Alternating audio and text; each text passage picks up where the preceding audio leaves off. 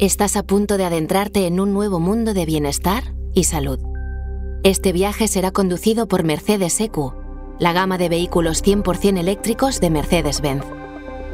Prepárate para sumergirte en un mundo libre de emisiones y con todo el confort que buscas.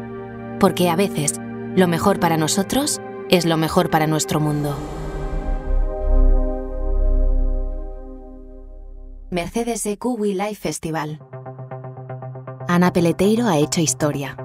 La medalla de bronce en los Juegos Olímpicos de Tokio en 2020 fue clave, pero antes, a los 16 años, se proclamó campeona mundial de la categoría junior y con 18 obtuvo el premio Princesa de Asturias a la mejor deportista joven. Desde entonces hasta ahora ha acumulado un sinfín de títulos y marcas en su especialidad de triple salto. Ana es una mujer que ha vivido varias vidas y que es capaz de seguir reinventándose a sus 26 años. Charlando con Miriam Aguilar, directora de We Life, Ana Peleteiro explicó la importancia de la salud mental para los deportistas de alto nivel. Bienvenidos al podcast Mercedes EQ We Life Festival. Ana, en la introducción te han descrito como una mujer que ha vivido varias vidas, que ha tenido que superar obstáculos, que ha podido reinventarse ¿Cómo haces tú para volver a mirar hacia arriba en los malos momentos y decir, tengo que seguir? Bueno, a veces es muy difícil. O sea, he pasado por momentos muy malos, pero también he pasado por momentos muy buenos. Entonces, cuando llega un momento malo, eh, podría analizarlo y, decir, me quedo aquí, eh, qué triste estoy, eh, no valgo para nada más, eh, no sé, cosa, todo negativo, ¿no? Pero yo intento focalizarlo hacia algo positivo, ¿no? Marcarme un objetivo y, decir, bueno, estoy en un momento malo, voy a luchar para, para llegar a, otro momento bueno como he vivido muchos en mi vida. Entonces, el marcarme nuevos objetivos ha sido lo que me ha levantado siempre y, lo que continúa siendo un poco mi lema de vida, ¿no? Y en esos momentos en los que tienes que levantarte y continuar, ¿a qué le tienes miedo? ¿Cuáles dirías que son tus peores temores? Pues tampoco soy una persona que iba con miedos, porque al fin y al cabo los miedos son inseguridades, ¿no? Y, yo soy una persona que siempre he confiado mucho en mí. Obviamente, como todo el mundo, he tenido momentos en los que confié más y menos, pero en esos momentos que a lo mejor tenía más inseguridades, me he sabido rodear de personas que, que me sumen. Y, eso ha sido determinante en, mi vida, el, saber cerrar etapas, el no aferrarme a nada ni a nadie. Y, eso ha sido eh, pues algo que me ha ayudado mucho. No, nunca he tenido miedo a, pues desde pequeña, ¿no? cambiar de grupo de amigas, eh, cambiarme de clase, cambiarme de instituto, cambiarme de club, eh, ya llevado al mundo del deporte, mudarme con 16 años a Madrid, cosas que pues a lo mejor siempre he ido un poquito por delante de, las personas y sobre todo de niñas de, mi edad. Y eso ha sido lo que me ha ayudado a, no tener miedo al cambio, ¿no? porque sabía que si quería un cambio pues tenía que dar un cambio en muchas cosas, porque si no como que siempre te quedas ahí un poquito estancada. Y, y eso ha sido como lo he hecho para no, no tener miedo de ese futuro que al fin y al cabo pues no sabes lo que va a pasar, te puede salir muy bien o te puede salir muy mal. Desde muy joven ya alcanzaste el éxito como deportista de alto nivel. En alguna entrevista decías que en aquella época no supiste gestionar bien aquella popularidad. ¿Cómo fue esa etapa? ¿Cómo la viviste? ¿Y cómo te diste cuenta de que tenías que cambiar de mentalidad?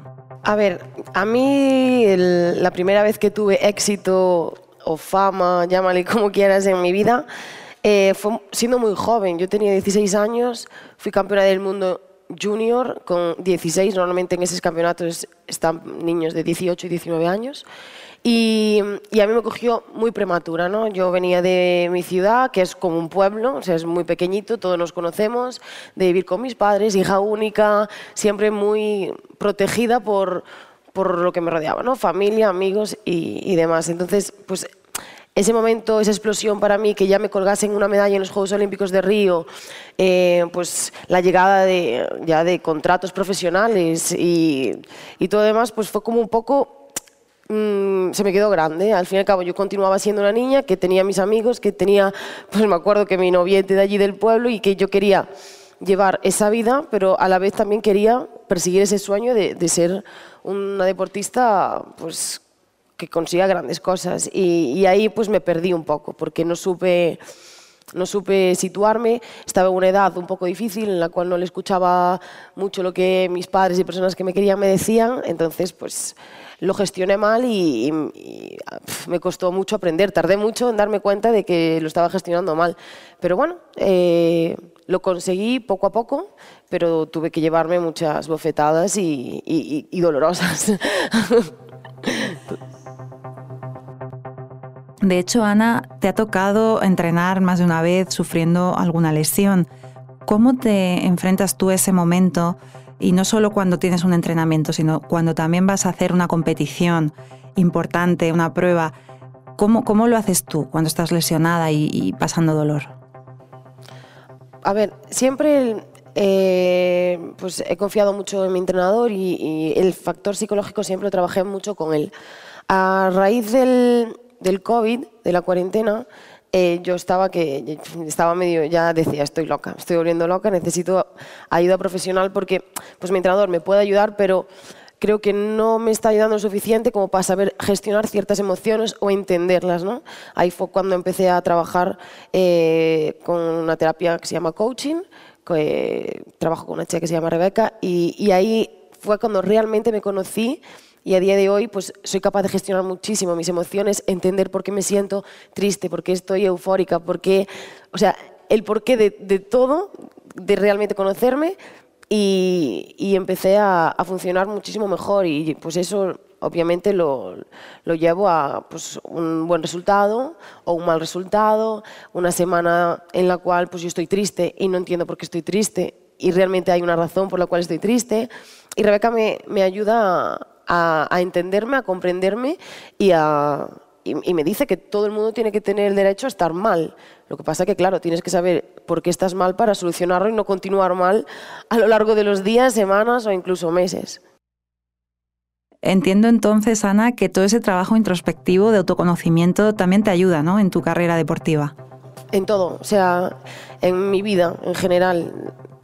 No me tengo que ir muy lejos. En, cuando llegué a, a Tokio, a los Juegos, yo salí de mi casa sabiendo lo que iba a hacer. O sea, obviamente tenía que, que, hacerlo y conseguirlo y no solo dependía de mí, pero el saber visualizar todo lo que quieres alcanzar, verte en todas las tesituras, o sea, en una situación positiva y una situación negativa, pues hace que, que, tú estés preparado y que sepas gestionar mucho mejor las emociones que vas a tener en ese momento. Y, y eso yo, pues desde que lo aprendí lo, lo extrapolo a, todo en mi vida. O sea, a pues una discusión con, con, mis padres, a un buen momento con mi familia, cualquier cosa, porque...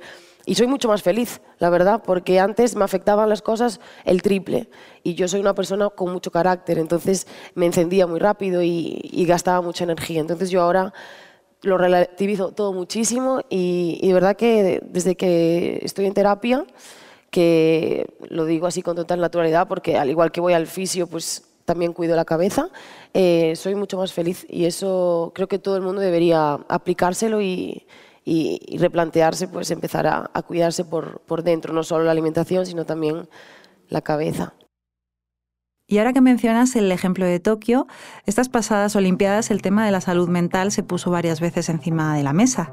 La polémica de la renuncia de Simon Biles fue uno de los momentos más impactantes de los Juegos. A nosotros nos pareció que, bueno, que se hablaba de la salud mental de otra forma.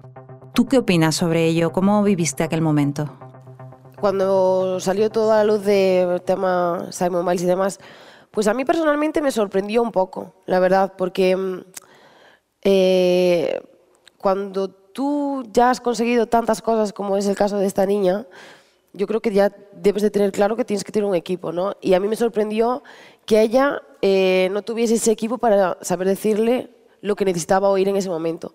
Pero a la vez, pues también entiendo que a lo mejor sí lo tiene, pero eh, los problemas que tiene esta niña van mucho más allá de una discusión, de un mal entrenamiento un mal resultado, ¿no? Todo el mundo sabe que, bueno, hace poco, de hecho, creo que fue el juicio, se inició, inició el juicio sobre los problemas que tuvo todo el equipo nacional de gimnasia y yo entiendo que todo lo que han tenido que vivir esas niñas les ha afectado de una manera gigante, ¿no? Pero, mm, o sea, la respeto porque cuando no se está bien, es que no se está bien y, y es muy difícil ya con esa presión que ella llegaba de que, es que en Río no sé cuántas medallas había ganado, pero una barbaridad de oros, pues no es fácil llegar ahí y, saber lidiar con esa presión. Al fin y al cabo ahí también entra la personalidad de cada uno. Yo siempre digo que soy una persona que yo funciono muy, muy bien con presión, pero hay que respetar que no todo el mundo funciona igual y, y creo que no se debe de juzgar una situación como esa porque solo aquellas personas que estamos en los Juegos Olímpicos sabemos lo que se vive ahí y yo en mi vida viví tanta tensión como dentro de esa Villa Olímpica porque es algo que, bueno, solo hay deportistas que llevan cuatro años, en este caso cinco años preparando una competición y que nadie quiere que le salga mal. Y, hay mucha gente a la que le sale mal. Entonces, hay que, o sea, es una situación muy difícil y hay que saber sobrellevarla. Además del bienestar emocional y psicológico, Ana Peleteiro y Miriam Aguilar también trataron otros temas. Uno de ellos parece inherente al deporte profesional, la competitividad. Pese a la amistad que te une a Yulimar Rojas, tu disciplina es bastante solitaria. ¿Cómo son tus entrenamientos? ¿Los realizas alguna vez en grupo? Sí, a ver, yo tengo mi grupo de entrenamiento, pero al fin y al cabo, pues yo entreno todos los días contra mi máxima rival, que es Yulimar Rojas. Entonces, eh, para mí, de hecho, yo empecé a cuidarme porque no sabía gestionar el entrenar todo el día, todos los días, con la que es la mejor de la historia. O sea, es que ella no, no es la mejor en el momento. O sea, nunca en la historia hubo una persona que saltase tanto como ella. Entonces, jolín, para mí que al fin y al cabo todo el mundo tiene su ego, todo el mundo cree mucho en sí mismo, pero estar todos los días dándote contra la pared a esta persona es imposible que yo le gane algún día, es muy difícil.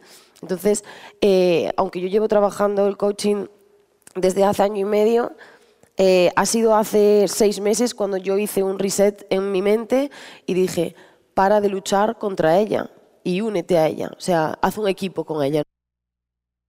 y eso fue lo que hicimos cuando yo empecé a gestionar eso, lo hablé con Rebeca y le dije, es que no sé cómo ganarle. Y me dijo ella, ¿y por qué no dejas de pensar en ganarle y piensas en ser tu mejor versión?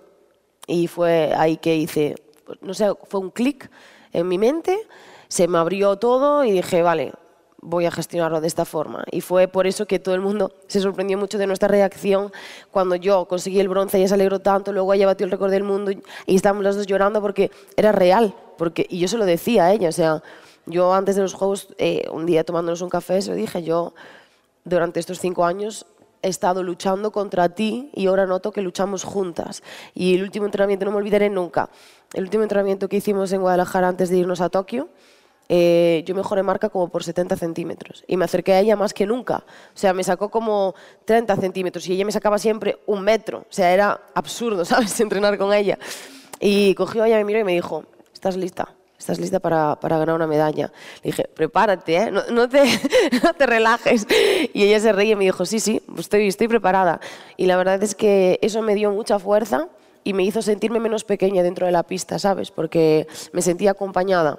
En alguna ocasión has comentado que cuando eras más pequeña te faltaron algunos referentes en los que poder mirarte. Tú misma hoy en día te has convertido en un referente para las futuras generaciones, por tu presencia mediática, claro, pero también por tus redes sociales, donde eres muy activa. ¿Cómo las gestionas? ¿Crees que son una buena plataforma pese a los ataques de haters y de críticas? Yo he crecido con las redes sociales. De hecho, yo creo que fui de las primeras personas que tuvo Instagram, porque me acuerdo que eh, Instagram empezó como en 2011 o así y, yo me lo hice y aún casi no había nadie en esa red social.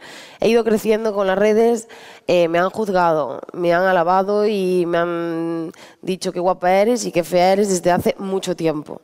Entonces mm, aprendí a gestionar que solo me debe de afectar aquello que me dicen las personas que me conocen y me quieren o que a lo mejor no me quieren pero me conocen. Entonces ahí eh, fue cuando hubo un antes y un después en cómo yo gestiono el tema de las redes sociales. Intento siempre, pues, eh, ¿sabes? Transmitirle eso a mis seguidores porque la verdad es que creo que tengo una comunidad muy bonita. Eh, el otro día lo decía en mis redes, siempre he tenido una comunidad más de hombres que de mujeres.